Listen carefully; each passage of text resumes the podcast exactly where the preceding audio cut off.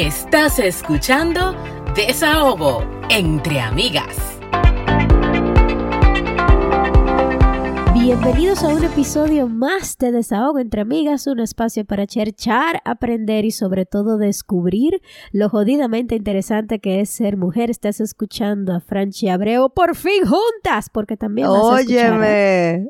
Y estás Dios escuchando mío. a Agna Invert. Gracias por Teníamos estar como aquí. dos años que no hablábamos. O sea, nosotros somos, o sea, ustedes saben que para la exageración buscan, ustedes ponen exageración en Google y aparece una foto de Fran y otra mía al lado. Tenemos dos semanas, una grabé yo, Fran estaba en la Florida y no pudo grabar, y la otra perdí mi voz y no pude grabar yo, pero ya estamos juntas y con un tema chulísimo que a mí en lo personal Sí. me marca porque ya yo pasé por eso. Sí, estamos hablando, ya en el título lo habrán leído y vamos a hablar de un tema que puede ser muy pesado, pero que a veces tenemos que aprender Necesario. un poquito. Y para eso yo traje, ay, ay, ay, ay. Es justo, a veces necesario, a veces importante y no necesariamente tiene que ser traumático, pero tenemos a una experta que nos va a explicar un poquito mejor. Ella es la licenciada Nicole Lindo, ella es psicóloga clínica, sexóloga, educación sexual y asesoramiento sexológico y además experta en terapia sistémica de pareja.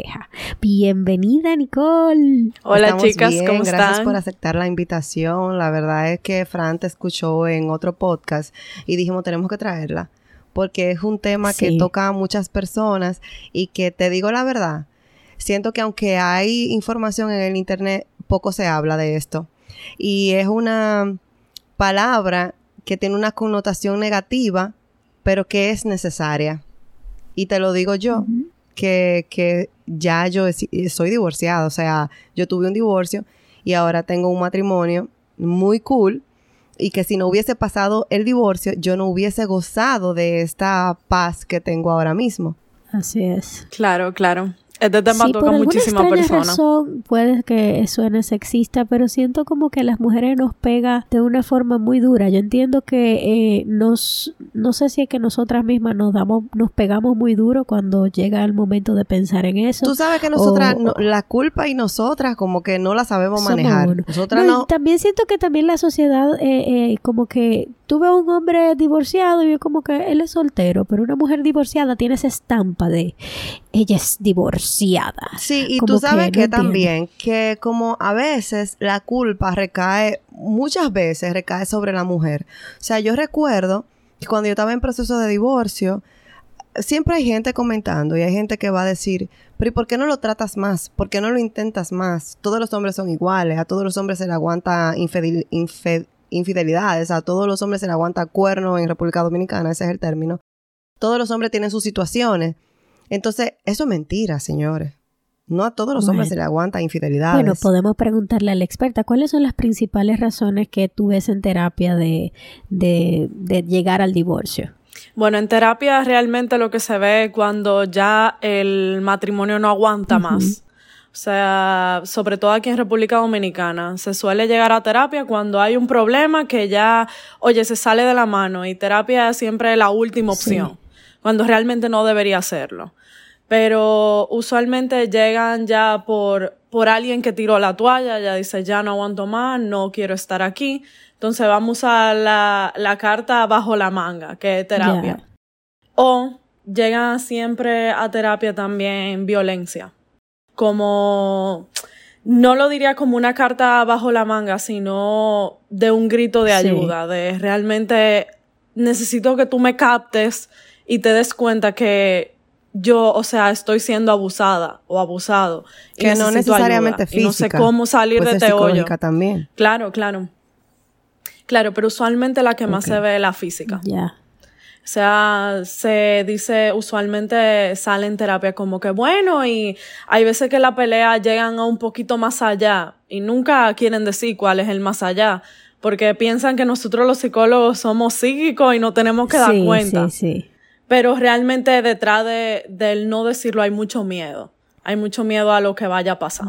Fíjate que yo soy partidaria de que cuando usted quiere resolver un problema o cuando usted quiere darse cuenta de si existe o no una situación que le está perjudicando, porque usted dice, por ejemplo, un hombre malo y tú dices de que, concho, pero él es bueno, pero él es malo. Entonces, yo siempre digo, hazte una listica, hazte unas preguntas, eh, hazte un pro y contra para que tú más o menos sepas si de verdad está pasando ese problema, porque deep down, o sea, muy en el fondo uno lo sabe, pero uno como que no lo quiere enfrentar.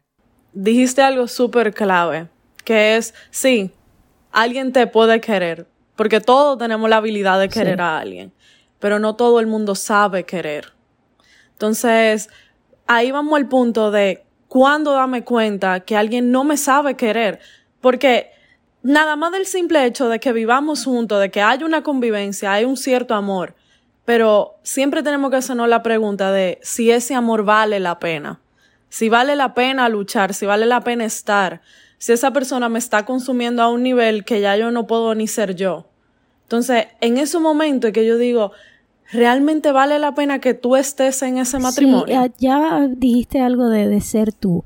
Esas son unas señales. ¿Qué otras señales uno pudiera identificar de cuando una relación hay que por lo menos conversar sobre, sobre un divorcio? Bueno, primero que nada hay que saber si hay algún malestar.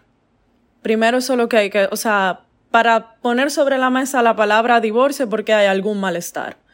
Ahora, también debe ser y deben, o sea, y se debe identificar si las dos personas están dispuestas a estar en ese matrimonio. Porque un matrimonio es de dos. Y si una persona no quiere estar, no va a funcionar. Por más terapia que se dé, por más, o sea, por más trabajo que haya detrás, realmente, si solamente una persona es la que quiere estar, no vale la pena. Entonces, eso es otro que, o, sea, otro aspecto que debemos valorar. Y también yo realmente pongo sobre la mesa siempre cuando hay faltas de respeto. ¿Por qué? Porque cuando hay faltas de respeto ya realmente hay que evaluarlo. Porque es muy difícil echar eso para atrás. Sí. Porque en el momento que se rompe eso, da cabida a que vuelva a pasar. O sea, las parejas tienen sus situaciones. Y yo no, o sea, todas las parejas, pero igual, no solo con la pareja, o sea, usted tiene su situación con su mamá, usted tiene su situación con sus hermanos, usted tiene su situación con sus amigos, igual va a pasar con la pareja. Pero muy importante y muy un punto clave lo que tú dices, al momento que se falta el respeto, es muy difícil, y a veces, señores, para volver para atrás. Es difícil identificar que te están faltando el respeto, porque hay veces que hay personas que relajan contigo y al final te están ridiculizando delante de la gente, pero lo están haciendo atenta chercha. No, porque está gorda. Tú, Exacto. y a ti te duele, pero al mismo tiempo tú dices, pero es un relajo, él lo está haciendo es un porque relajo. es un relajo y como que no se dan cuenta. No, y usualmente cuando la persona lo reclama en la pareja, dice, oye, o vamos a decir, estamos en un grupo de personas y no lo digo enfrente de todo el mundo porque también hay espacios para hablar. O sea, no tan, cuando estamos en un grupo es muy difícil llegar a, a una solución. Entonces se espera llegar a la casa, a un lugar seguro, dice, oye, me llamaste gorda. Y la pareja suele decir, oye, era un relajo. O sea, no sé por qué te pone así. Cuando realmente detrás de ese relajo hay un mensaje. O sea, muchas veces ahí se queda. No, y que, y que muchas personas entienden que la palabra se la lleva el viento y eso no es verdad. Eso no es verdad. Las palabras tienen un poder muy grande. Eso le va haciendo eh, como un daño ahí en la mente de uno y uno se queda como que soy gorda. No, es que el problema de las palabras es que cuando la persona que se supone que más te quiere en el mundo te dice ese tipo de palabras que te hieren, al final tú terminas creyéndotela. Creyéndotela y que te duele porque se supone que tú crees que esa persona te conoce. Entonces el momento y que, te, quiere. Entonces que te tienen que cuidar. Entonces cuando la persona, fíjate cómo piensan las personas que son abusadas. Cuando la persona que me quiere piensa así de mí, ¿qué le dejo a los que no me quieren? Entonces ahí empieza ese trauma y ese proceso de menospreciarme, culparme y todo yo. Entonces la persona se queda como en un hoyo, en un círculo vicioso y es difícil salir. Y sumarle, sumarle que las amistades, que los familiares usualmente en esta sociedad dicen, ay mija, eso es normal, poco te pasa a ti para lo que le pasan a algunas. Entonces realmente ponemos sobre la... Claro, entonces no hay, no hay un apoyo verdadero. Entonces, por eso suele ser muy difícil salir de y esas estas situaciones, por ejemplo, las parejas que se presentan en tu consultorio y que quieren mejorar contigo o quieren saber qué está pasando. O sea, normalmente es así, como de que es el hombre que tiene como, vamos a decir, la culpa, entre comillas, porque cada quien tiene su situación, o también se ve de que es la mujer que menosprecia al hombre. Bueno, realmente yo veo mitad y mitad, o sea, no te puedo decir que la balanza se me ha como tornado a un lado, porque realmente he visto tantas situaciones diferentes que no tienen que ser necesariamente de violencia, sino por lo menos la mayoría de los que llegan aquí a República Dominicana son problemas económicos, Oh. estatus sociales. Entonces, ponemos sobre la balanza el psicólogo porque tú y yo no nos podemos divorciar. Ya. No podemos O sea, perder el tú y yo estatus. tenemos que claro, tú y yo tenemos que mantener una imagen y esto no es parte de lo que tú y yo dijimos que íbamos que iba a formar parte de nuestra familia. ¿Cómo Entonces- se da Eso eso? es Porque tú difícil, piensas eso es como que difícil. llegan ahí por otro tipo de problema y mira, llegan ahí por por estatus social. Claro, y son, son personas que duermen en cuartos separados y se vuelven roommates porque tenemos que realmente mantener Las un estatus. Entonces, Muy fuerte. realmente llega, llega la mujer a terapia, no por violencia ni, ni mucho menos, sino por mucho machismo. De que tú y yo no estamos juntos, pero tú por ser mujer no puedes rehacer tu vida. Exacto. Y entonces tenemos al hombre que le dan la libertad de poder tener otras parejas, de poder rehacer su vida, porque al final tú y yo no tenemos nada. Pero si es la mujer que quiere tener otra pareja, Hay problema. se ve mal. Claro, se ve muy mal. Qué fuerte. Eso, eso honestamente es como estar Qué en una fuerte. cárcel. Tú estás atrapada.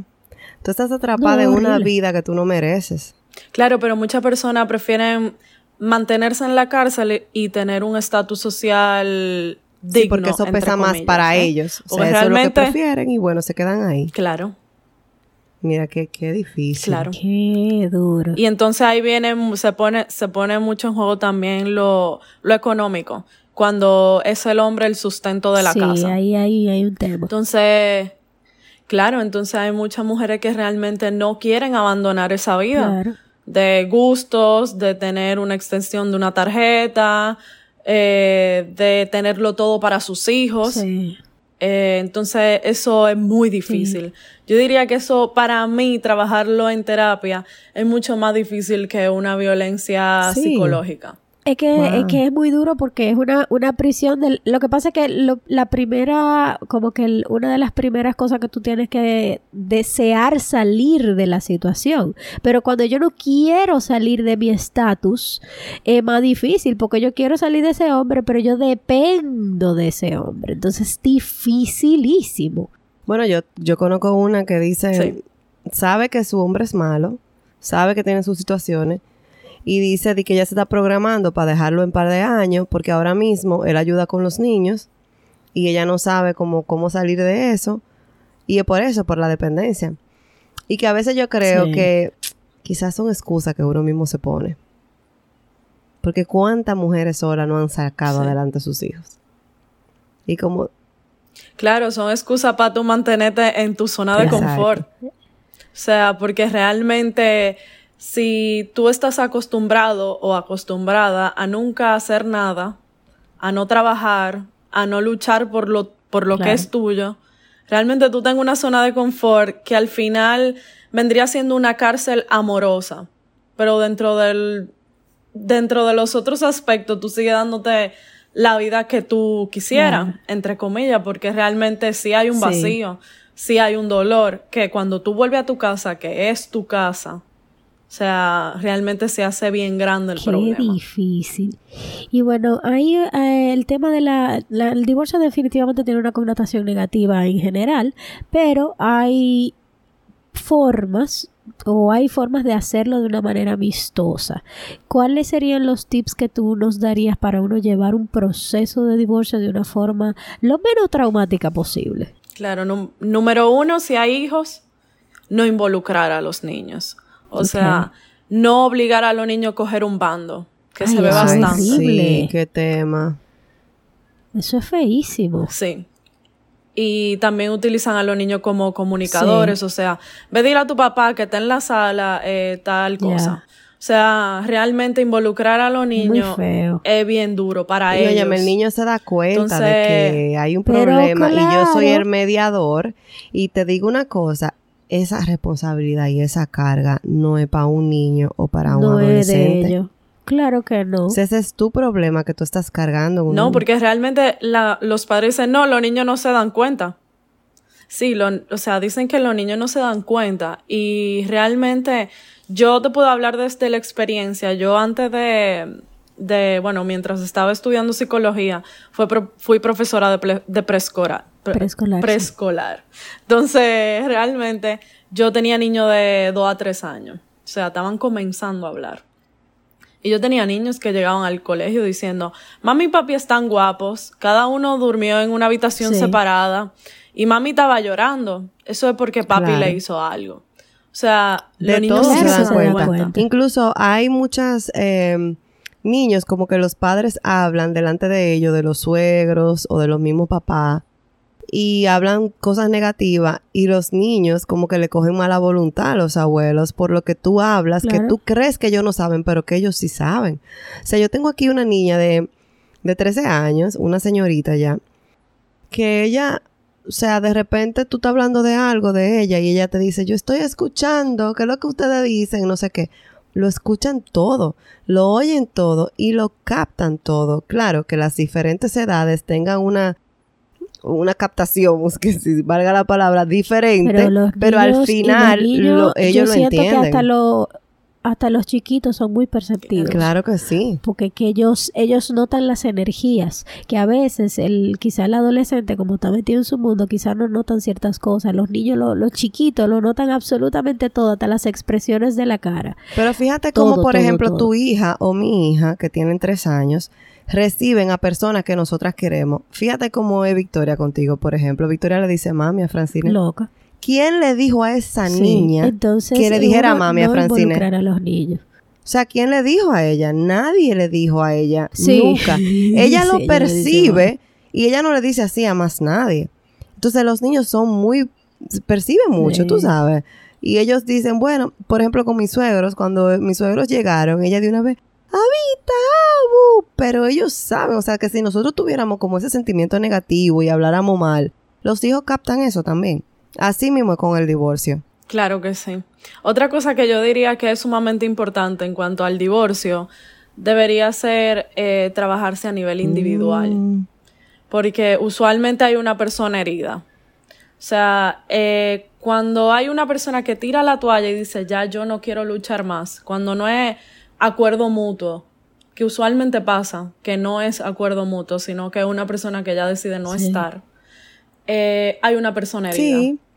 Uno, siempre- Entonces, uno de los dos siempre sufre, A la hora de, de, claro, entonces a la hora de poner un divorcio, la persona dolida trata de hacerle daño a la otra, porque como yo estoy dolido o dolida, yo a ti te voy a hacer daño.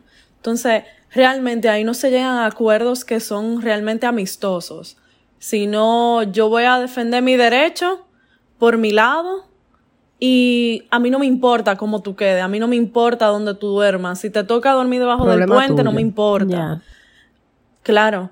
Y realmente uno lo que está proyectando son mis heridas, mis dolores. Yo te estoy Sí. diciendo que yo estoy dolida. Sobre todo en la, la Y entonces quiero que tú te mal o hay- también. ah, está- también se da el caso de que el que no entiende por qué tú te quieres divorciar. Entonces yo te quiero joder a ti porque yo me siento lo- dolida.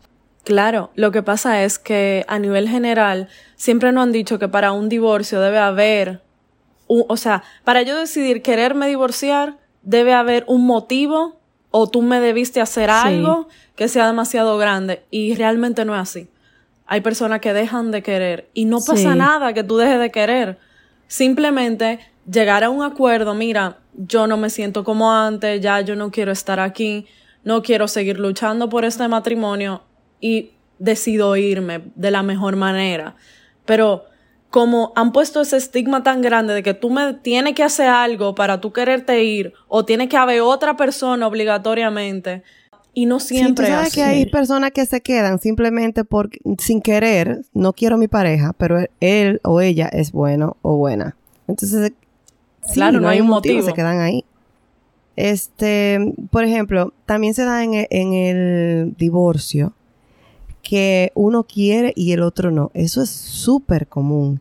Y los divorcios tardan muchísimo en salir porque hay uno de los dos que no quiere dártelo y que no se ha entregado a esta decisión que tú has tomado. A esa persona que está dolida. Tú sabes que, yo he escuchado incluso en otros, en otros espacios y con otras personas que dicen que las mujeres se divorcian antes de que haya un papel. Y los hombres también. O sea, lo he visto en los dos casos. Hay personas que deciden no estar. Y yo, yo diría que realmente el tener una persona que no quiere estar al lado de ti duele más que firmar un papel. Y hay personas que deciden vivir ese dolor diario de obligarte a estar. Qué horrible. Porque yo a ti no te he hecho nada. Por eso es que hablo tanto del trabajo individual. ¿Por qué tú obligas a esa persona a estar? ¿Por qué te da miedo estar solo? O sea, esas son cosas que se trabajan a nivel individual. Y no que tú no ir a terapia y conocerte a ti.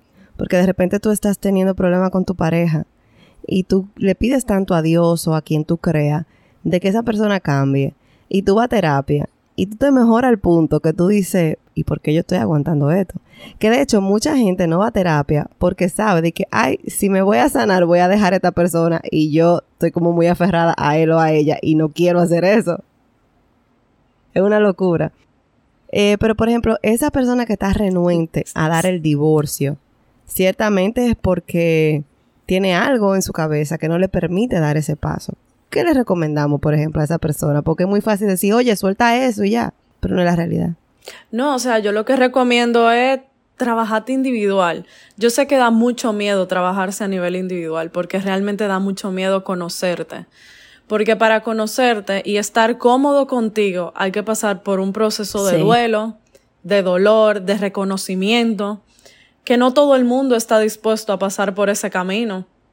Entonces, Ah, porque hay muchas personas que dicen, sí, vamos a terapia y dejan de ir a terapia porque, vamos a decir, no salí contento y feliz de esa terapia. Que es que el, el, el, ¿cómo te dice? El crítico más grande y el, y quizás lo más difícil de tú hacer es mirarte en un espejo y darte cuenta de las cosas que no son buenas de ti y, y aceptarse a uno mismo es tan difícil porque eso te hace tomar decisiones que muchas veces tú no la está alargando de no tomarla, de no tomarla, de no tomarla por miedo a la consecuencia de, de, de esa decisión. Pero óyeme, es bien duro cuando tú dices, ya, yo no puedo tener esta relación. Que realmente hay veces que yo digo, sí, es duro, pero al final hay una luz. Lo que pasa es que ahora mismo tú no la estás viendo. Entonces, vamos a tocar tecla, porque en terapia se tocan tecla. Yo no vine a pasarte la mano. En algunos momentos realmente sí, yo voy a estar ahí contigo y voy a acompañarte en tu proceso. Pero tenemos que tocar esa tecla porque esa tecla están ahí. Entonces, hay mucha gente que le tiene pánico a esos problemas, a mirarme, a estar conmigo. Muchas personas le tienen terror a eso. Entonces, por eso agarran a su pareja y se quedan ahí y tú te vas a quedar conmigo porque yo no me voy a quedar solo aquí. Qué duro. Pudiéramos llevar incluso eso a lo físico. Hay gente que se mira al espejo y no se gusta lo que ve. Lo mismo es inside, lo mismo es de adentro. Como que tú te tengas que chocar con esa realidad. No gusta, no cae bien. Pero eso es, como dicen por ahí, un mal necesario. Hay que hacerlo. Eso es como una inversión en tu futuro donde tú vas a estar mejor. Eso es garantizado. Eh, otra cosita Hablamos de los hijos. ¿Qué pasa? Eh, las parejas se divorcian en diferentes etapas de los hijos cuando hay, cuando hay hijos, ya sea 20, quinceañeros, adolescentes, o sea, niños. ¿Cómo vamos a tratar nosotros eso? ¿Cómo preparar a los hijos de que viene un divorcio? Porque yo conozco gente de padres divorciados que me han dicho a mí, el divorcio de mis padres me hizo daño. Eh, cuando, cuando los niños viven bajo una estructura a la que están acostumbrados y si de repente no ven violencia, se sienten muy a gusto con lo que hay. Entonces, al momento de que tus padres te tengan que decir que se van a divorciar, yo quiero como que tú no des esos tips para preparar a los niños y para hacerle como el camino más llano de que sufran lo menos posible porque igual van a sufrir. Claro, mira, yo realmente te voy a decir que es muy raro ver un matrimonio donde no haya ningún tipo de signo y haya un divorcio. O sea, es muy extraño. No voy a decir que no pasa, porque obviamente no sabemos. Realmente, siempre hay signos, siempre hay peleas. O sea, no, no digo que sean físicas, sino que usualmente hay discusiones, hay distanciamiento. Puede que no haya, no haya discusiones, pero sí distanciamiento. Y los niños siguen, o sea, sabiendo que pasa algo. Es muy raro que los niños no sepan que viene algo, que algo no está bien. Entonces, ¿qué podemos hacer en esos casos? Claro, dependiendo de la edad va a ser diferente la conversación, obviamente, porque un niño de 17 años puede entender, un joven de 17 años puede entender y tener una conversación realmente madura, cuando, vamos a decir, un niño de 5 años realmente no. Entonces, ¿Qué pasa con los niños? Los niños hay que sentarlos y decirle, mira, mamá y papá están pasando por un proceso difícil y estamos viendo qué va a pasar. Poner las opciones arriba de la mesa. Puede que haya un divorcio, puede ser que mamá y papá, o sea, en dado caso de que sea mayor, se puede hablar de divorcio. Entonces, si es pequeño, puede ser que mamá y papá ya no duerman juntos, tal vez tú tengas otra casa y mamá y papá van a estar mejor separados que juntos. Pero eso no significa que tú vas a dejar de ver a mamá o dejar de ver a papá. Es muy importante mantener las rutinas. ¿A qué me refiero con esto?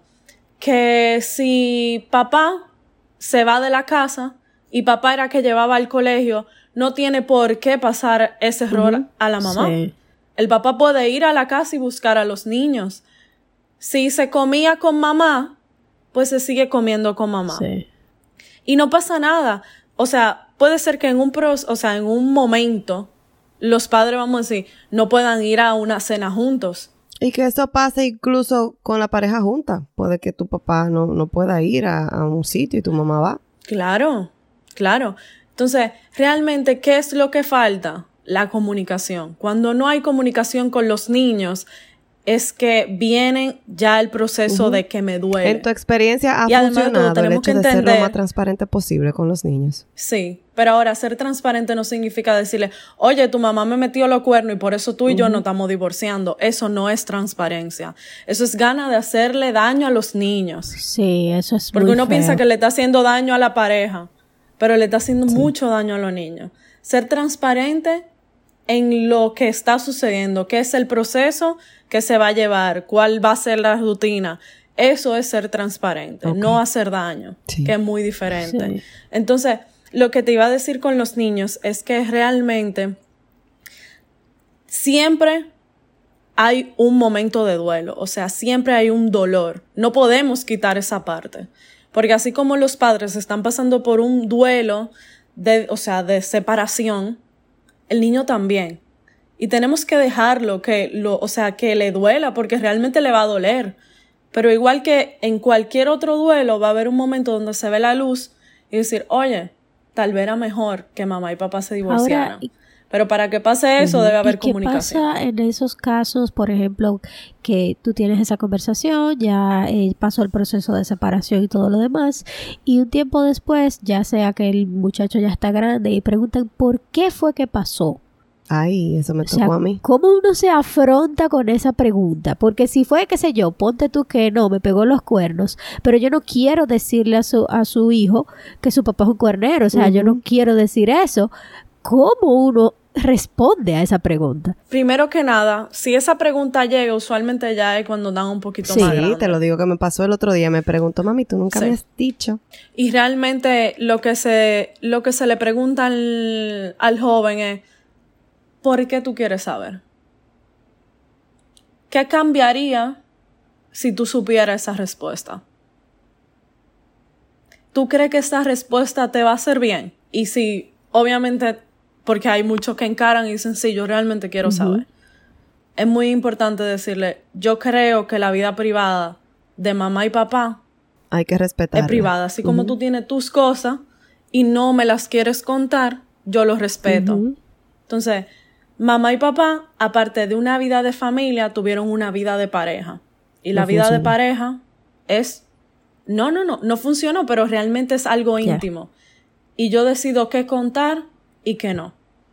Entonces, usualmente hay cosas que sí se pueden contar, como realmente, mira, mamá y papá ya no estaban Sí, funcionando. O sea, hay cosas que sí se pueden contar porque son cosas del día a día. Pero vamos a decir, una infidelidad, violencia física, violencia psicológica, hacen le hacen daño mal- le hacen más mal que bien, Crea un resentimiento. Claro, porque crea, crea un resentimiento. Sí, es, eso es lo que uno quiere evitar, que porque eh, el, eh, cuando pasa este tipo de cosas de divorcio, uno quiere que la relación de papá hija, de mamá hija, eh, eh, siga existiendo, que no haya una diferencia, independientemente de que no estamos juntos, él sigue siendo tu papá. Y sobre todo con mamá, esos padres que sí se encarga, porque muchos padres, lamentablemente, en nuestro país y en otras culturas que son igual, que similares a la Se nuestra, divorcian de la, se- de, la, de la esposa y de los hijos. Exactamente, entonces, pero hay algunos que sí son buenos, que aunque tú me hiciste tal cosa o yo te la hice a ti, como padre, como Sí. madre, tu calidad es muchísimo mayor que como pareja, entonces no tenemos por qué empañar eso, ¿verdad? Sí. Y crear ese resentimiento. Sí, muy fuerte. Claro que ¿Y sí. qué hacemos? ¿Qué tú opinas de la famosa frase, no me divorcio por los hijos? Bueno, realmente volvemos a lo mismo que estábamos hablando del principio. O sea, no tiene sentido. Una excusa, una yo, excusa. hay mucho que yo digo, claro, es una excusa, porque realmente no me divorcio por los niños, pero ¿qué trae los niños? O realmente hay otras cosas que te tienen atado. Por lo, porque realmente lo que menos ata son los niños. Porque vamos a decir, ¿qué puede pasar? Los niños se lo tomen mal. Podemos buscar un psicólogo. Claro. Eh, no sé cómo decírselo a un niño. Podemos buscar un psicólogo. Podemos buscar ayuda externa, pero volvemos a lo mismo, esa persona no quiere estar sola. Esa persona no, y a quiere veces tú sabes que el dominicano es muy católico y el concepto de tradicional de familia es muy fuerte, que no, porque entonces tiene que haber una, una esposa y un esposo para que los hijos sean felices, aunque se estén matando en la casa. Pero realmente ahí no son los hijos. Ahí realmente hay una religión o un estereotipo que tenemos atrás que nos están comiendo la Eso sí cabeza. es cierto, diste en el clavo. Oye, me diste del... Entonces realmente eso son, eso se trata, eso se trabaja con, perdón, con psico, psicoeducación. O sea, eso hay que trabajarlo y desmontar esos estereotipos. Tú que hace falta. Poner sí. a lo, y, y, y también en muchos casos, o no diría, bueno, en muchos casos no, en la mayoría de los casos, ponerle límites a los familiares. Porque a los familiares les gusta mucho opinar de matrimonios Aquí que no hemos hablado mucho del poner límites y de saber decir que no. Es válido, es válido. Este, tú sabes Claro. que, Nicole, que no sé si tú te, me imagino que por tu experiencia te has dado cuenta de que normalmente los hombres, aunque se quieran divorciar, por alguna razón u otra, sea costumbre, sea no sé qué, se quedan ahí. Y lo que ellos hacen es como recurrir a tener una vida externa. Dígase, bueno, si me gusta esta, me la doy o trato de hacer mi vida. Pero se quedan ahí en esa casa con los hijos, donde no se sienten felices, pero Mi tienen amor, todo tienen resuelto. tres familias, tres casas, mantienen tres casas, tienen tres pero tienen vidas una principal Diablo. que no quieren estar ahí, pero tienen una principal porque es la donde te lavan, es donde te, Ah, qué sé yo, donde te cocinan. La que mantiene el estatus. Entonces la mujer como que lo sabe, pero le cuesta dar ese paso. ¿Por qué es que nos cuesta tanto? Y al final el, di- el divorcio se da cuando la mujer dice, no puedo más, no aguanto más. Pero normalmente el hombre como que, Claro, como que se queda ahí. Yo me he dado cuenta, como Claro, que se queda. chilling. Chilling, tranquilo en su casa. Al hombre también le cuesta salir de ahí. Al hombre le cuesta muchísimo. Porque hemos escuchado incluso y vemos en la televisión personas que lo dicen. Yo, yo tengo una persona, estoy con una persona casada, Sí. pero me dice que él por nada del mundo va a dejar a su esposa. Pero, ¿por qué no va a dejar a su esposa? Ahora, también tenemos que hablar algo súper importante aquí de las, de las parejas que no lo hemos tocado. Que en las parejas tiene que haber tres pilares para que sean totalmente funcionales. Tres pilares, que son el compromiso, la intimidad y la pasión. Entonces, el compromiso viene siendo si me veo a corto o largo plazo contigo. Intimidad vendría siendo esa conexión que hay con esa persona. O sea, ese respeto, ese, ese momento que yo digo me siento cómodo o cómoda contigo. Entonces, también está la pasión, que viene siendo relaciones sexuales en general. O sea, beso, abrazo, coito, todo eso. Entonces, eso entra dentro de la pasión. Entonces, realmente en una pareja están estos tres pilares. Puede ser, y no significa que si falta uno o solamente hay uno, no puede darse la pareja, no. Simplemente que para que una pareja sea funcional tienen que estar estos tres pilares. si hay dos nada más, tenemos que entender que las... Sí, tampoco está cojeando. Entonces, realmente, y no significa que porque coge no se pueda dar la pareja. Entonces, realmente, están estos tres pilares y como las parejas no son lineales, o sea, nos vamos moviendo en el tiempo. O sea, puede ver que en un momento está en lo tres, un momento está en dos, porque obviamente somos entes cambiantes. Entonces, Dime tú, cuando tú estás parida, esa oh. pasión se va al suelo. claro. Sobre todo dos segundos después que te vio parir. Gracias. No, no, no. Que tú te explotas. Lo último que tú quieres es venir de que a cuchi cuchi. No, no Dame de ahí, dame, déjame descansar. Gracias. Entonces, realmente, eh, hay personas que no tienen la comunicación o no tienen comunicación asertiva de decir, oye, ¿qué está pasando? Algo está cambiando. ¿Cómo podemos volver a retomar?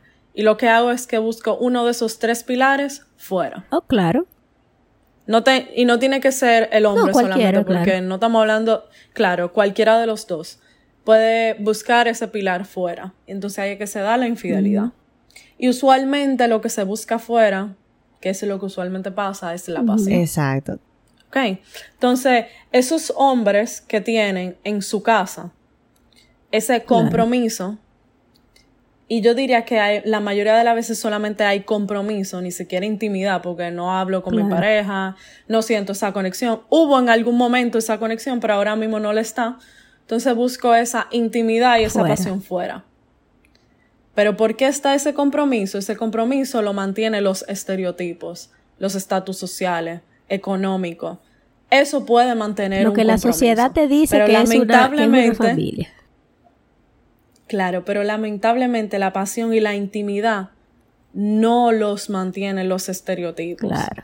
Entonces, por eso es tan difícil volver a centrarnos, volver a volver a, tener esa pasión y esa intimidad. hay que sentarse a hablar. ¿Tú crees que esa persona en la, en la pareja que fue infiel porque esta pata de la pasión está cojeando una vez puede, o sea, ¿cómo he garantizado que va a volver a ser infiel? ¿O hay personas que dicen, no, hasta aquí llegué, no, no, no sé, no me gustó?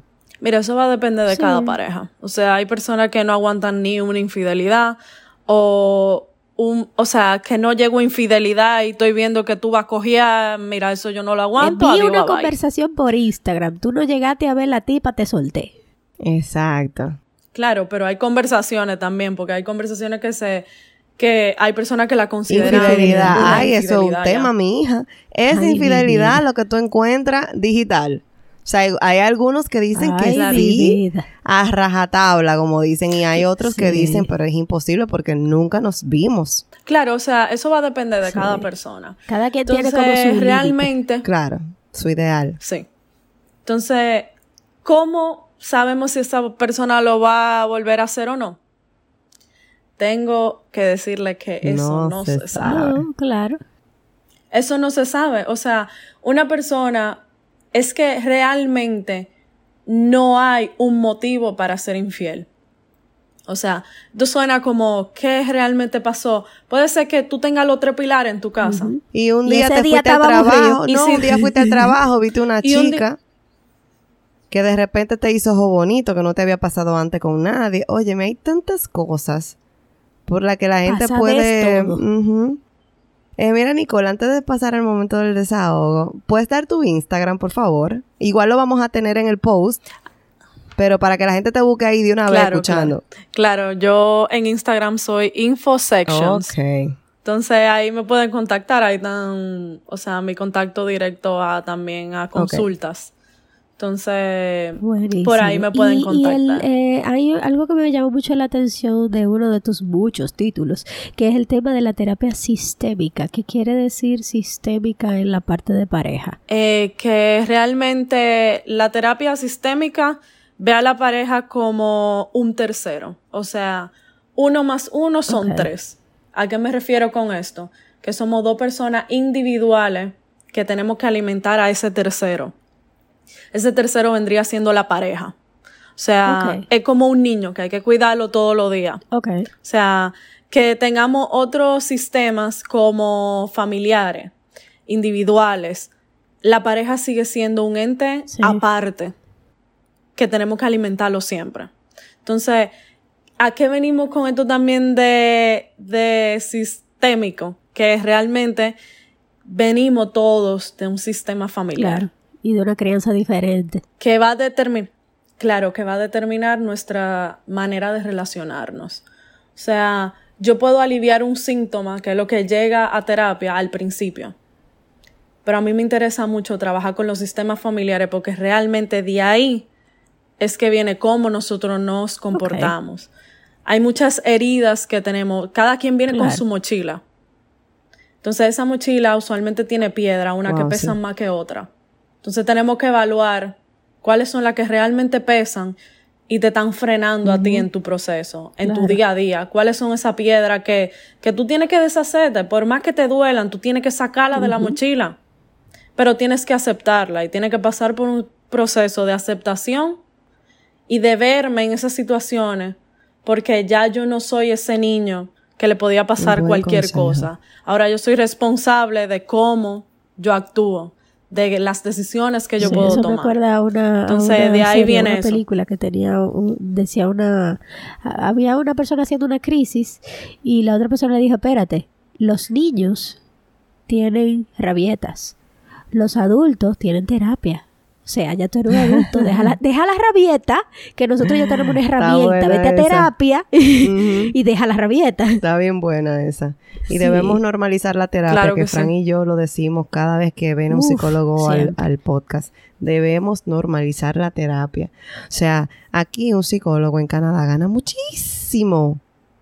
Porque es un profesional de la salud igual que otro, que de la salud física.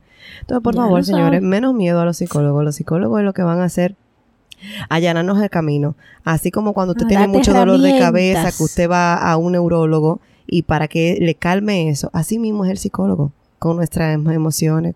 Y que lamentablemente en este país la salud, ya sea física, mental, Sí, Es un lujo. Es cierto. entonces todo el mundo va o al médico o al psicólogo cuando ya yo Sí. no aguanto este es dolor. Y muchos no van al no psicólogo porque más. no, primero no conocen las poblaciones de muy bajos recursos, no, ni, ni conocen eso. El segundo, no hay subsidio del gobierno, hay muy poco, si hay, hay muy poco. Pero yo creo que después de la pandemia, la psicología es una rama que se ha expandido muchísimo y que, y que va a dar mucho Sí. fruto ahora. Vamos a tener mejor calidad de vida si nos acompañamos de un psicólogo. Y bueno, Así señores, es. hemos pasado al momento favorito de la semana. Ah. Yay. No sé si quieres externar algo, Nicole, antes de que pasemos al desahogo. ¿Todo bien? No, ok, entonces no, vamos, no, voy a empezar yo. bien. Eh, la dinámica es la siguiente. Tú te desahogas de lo que tú quieras. Si tiene que ver con el que hace tema. calor Sí, de lo que tú quieras. Es como para soltarlo, porque hay cosas que tú dices, concho, pero es que, es que la gente lo tiene que saber, porque aquí tú demasiado. A mí lo que me está molestando últimamente y este, aprovechando la presencia de la psicóloga Nicole Lindo aquí en Desahogo entre Amigas, voy a decir esto. Algunos profesionales de la conducta en Instagram, porque Instagram es una plataforma que nos brinda tantas cosas buenas, pero que también nos brinda tantas cosas malas, se han dado la tarea de coger cortecitos de cualquier video y evaluar la conducta de esa persona o el comportamiento.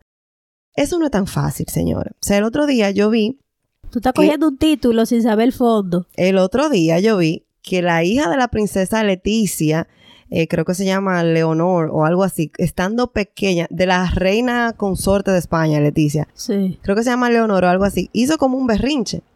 Entonces, una muchacha decía, está haciendo este berrinche, fíjate en las características, porque, porque es una niña malcriada.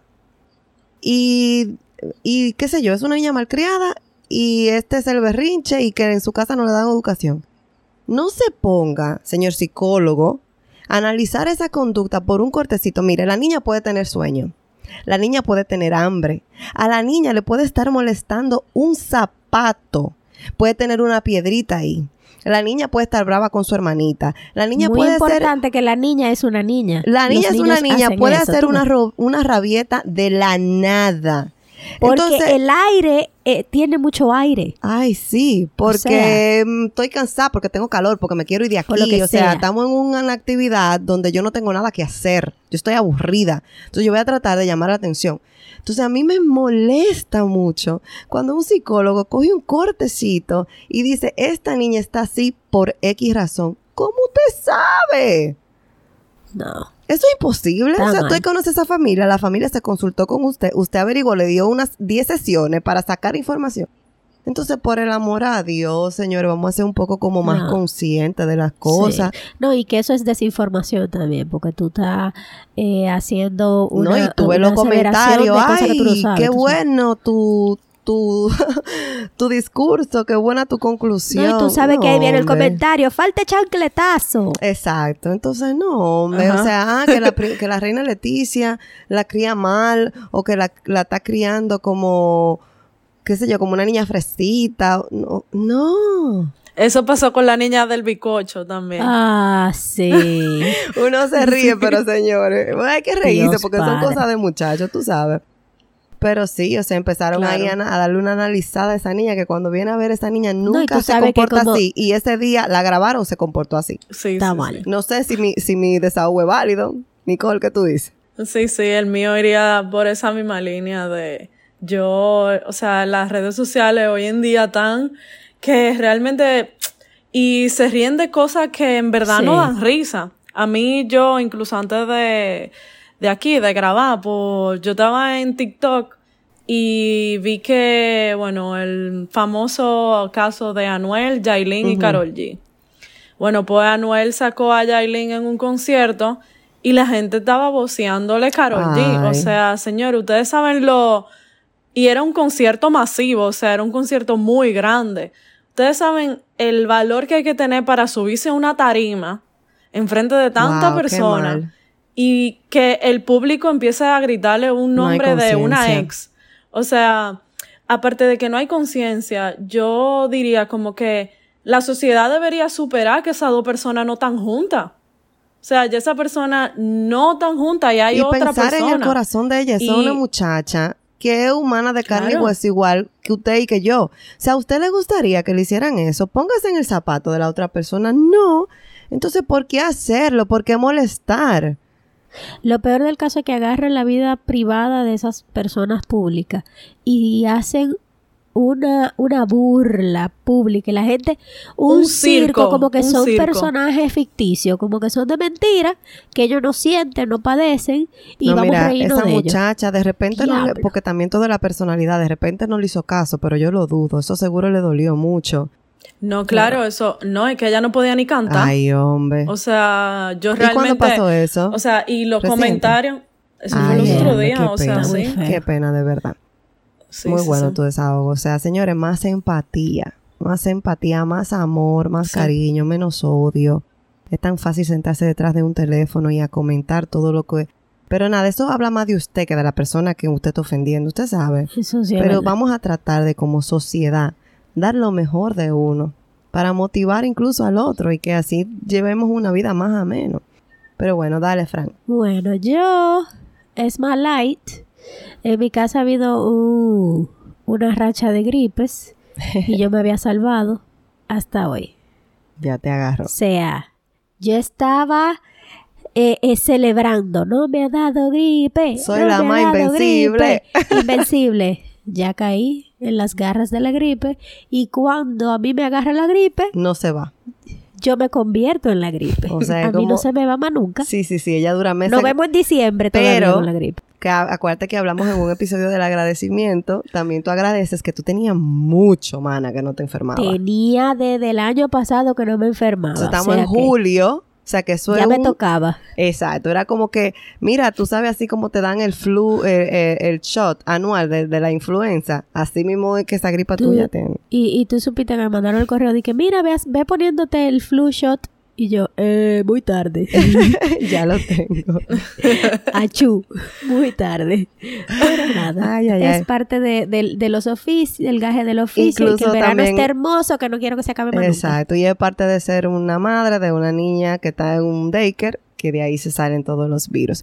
Pero bueno, señores, esto ha sido todo, esto ha sido desahogo entre amigas. Gracias por escuchar, compartan el gracias. episodio. Gracias a ti, Nicole. No, no hay de qué. Gracias a ustedes Mil por la gracias. Ya invitación. saben que si llegaron hasta aquí, compartan el episodio, mándanlo por WhatsApp y nos pueden escribir por desahogoentreamigas.gmail.com o seguirnos en nuestras redes sociales como Desahogo Entre Amigas. Ya saben, para nosotros son hermosas especiales y siempre tendrán con nosotras un espacio de Desahogo entre amigas. Bye.